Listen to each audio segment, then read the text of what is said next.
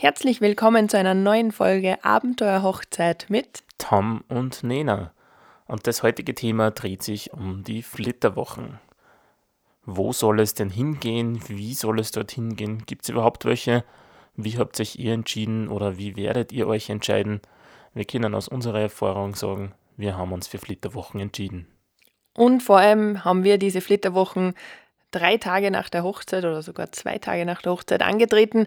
Das finde ich einen ganz einen wichtigen Aspekt, denn äh, Flitterwochen in ein, zwei Jahren oder überhaupt irgendwann sind äh, keine richtigen Flitterwochen. Es gehört einfach zur Hochzeit dazu.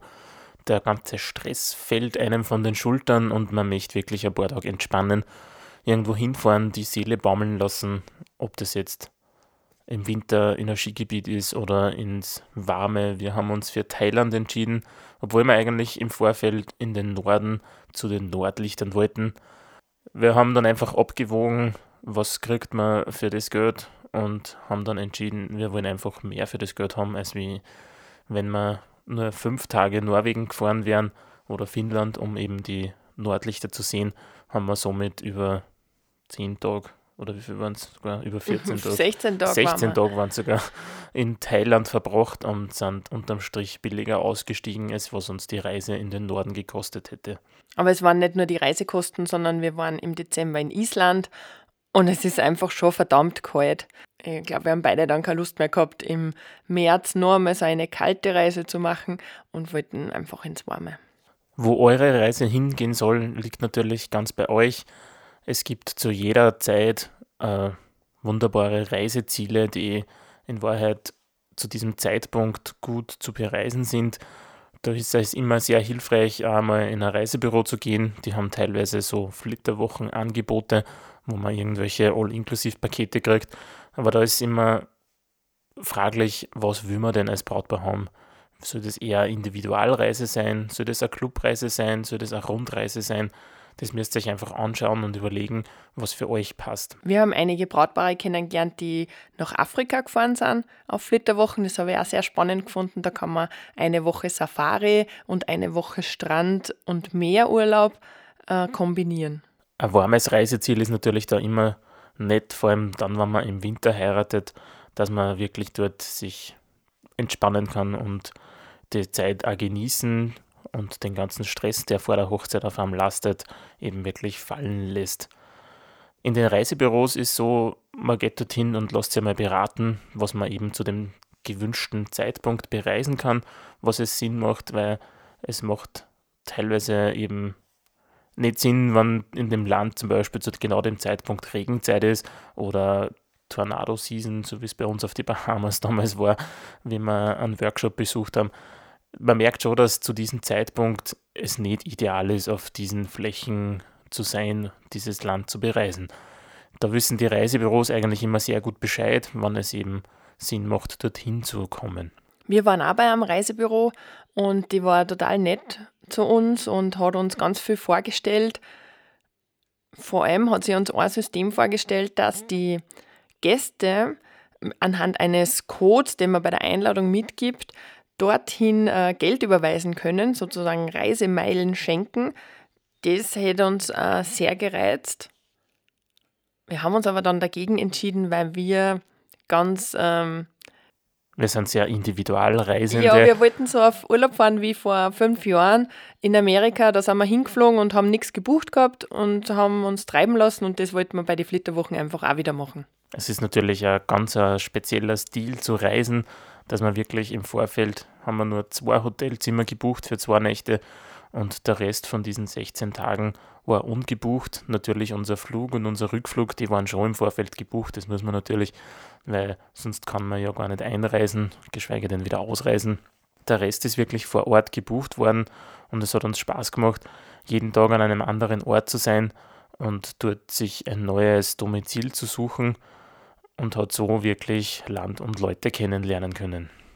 Es ist so weit gekommen, dass wir äh, nach zehn Tagen gesagt haben, jetzt wollen wir ans Meer. Also man muss dazu sagen, wir haben im Norden Thailands gestartet, da ist von Meer und Strand äh, ja nichts zu sehen. Und ähm, das hat uns auch total gefallen, bis zu dem Zeitpunkt, wo es einfach sehr heiß geworden ist mit 41 Grad. Und dann haben wir gesagt, wir steigen jetzt in den Flieger, haben am Donnerstag den Flug für Freitag gebucht und sind von Bangkok nach Phuket geflogen für fünf Tage Strandurlaub. Das muss man halt einfach auch mögen, wenn man das so ungeplant und trotzdem sehr flexibel haben will. Uh, unser, uns hat es einfach total gut gefallen. Wir verstehen natürlich auch, wenn vor allem bei den Flitterwochen man am liebsten alles vorgebucht hat und sich darüber keinen Kopf machen muss. Ja, wir haben uns einfach treiben lassen und haben so unsere Zeit genossen. Allen voran muss man natürlich ein Reiseziel aussuchen. Das sollte man nach Möglichkeit schon vor der Hochzeit machen. Außer man ist wirklich so, dass man irgendeinen Nonstop, äh, Nonstop, äh, wie heißt das? Last, Minute. Last-Minute-Flug am Flughafen bucht und irgendwo hinfliegt, wo der Flug gerade billig ist. Das ist natürlich auch eine Möglichkeit, aber es ist halt sehr, sehr spontan. Und man hat dann vielleicht nur die Badehose eingepackt und es geht doch in den kalten Norden, was dann nicht sehr gescheit ist. Aber ein Reiseziel auszusuchen macht schon Sinn vorher und auch Flüge zu buchen oder eben eine gesamte Reise. Das sollte man vor der Hochzeit machen und im besten Fall eben auch schon ja, ein, zwei Monate vorher, dass man sich da eben Gedanken macht, wann soll es losgehen, wie lange soll es losgehen und wohin soll es gehen. Unser Kriterium, das äh, Land Thailand auszusuchen, waren folgende. Und zwar, es war, wir wollten in ein Land, wo wir beide noch nie waren. Und wir wollten weiter wegfliegen. Also ich bin ja ein Fan von weit wegfliegen. Und äh, Amerika waren wir schon öfters. Südamerika hat uns irgendwie nie so gereizt. Und Afrika waren wir auch in den letzten zwei Jahren öfters. Somit war Asien das Land, wo wir gesagt haben, da waren wir einfach noch nie. Und äh, das wollen wir uns anschauen. Wie das für euch ist, ist natürlich individuell. Es ist auch voll in Ordnung, einfach nur in Österreich oder Deutschland seine Flitterwochen zu verbringen. Aber ich finde, die Herangehensweise, dass man sagt, man fährt in ein Land oder in einen Ort, wo man beide noch nicht war, das macht die Reise zu etwas Besonderem und gemeinsame Erlebnisse verbinden einfach. Für euch muss einfach nur wichtig sein, dass man ein Land findet, das euch Spaß macht. Es hängt ja davon ab, ob es schon Kinder vor der Hochzeit gibt, ob man die mitnehmen möchte oder ob man sie vielleicht für ein, zwei Wochen bei den Großeltern parken kann. Das ist ganz abhängig von euch und von eurer Situation. Wir können nur sagen, unsere Flitterwochen haben richtig Spaß gemacht, obwohl die ersten zehn Tage man noch gar nicht so realisiert hat, dass man jetzt verheiratet ist.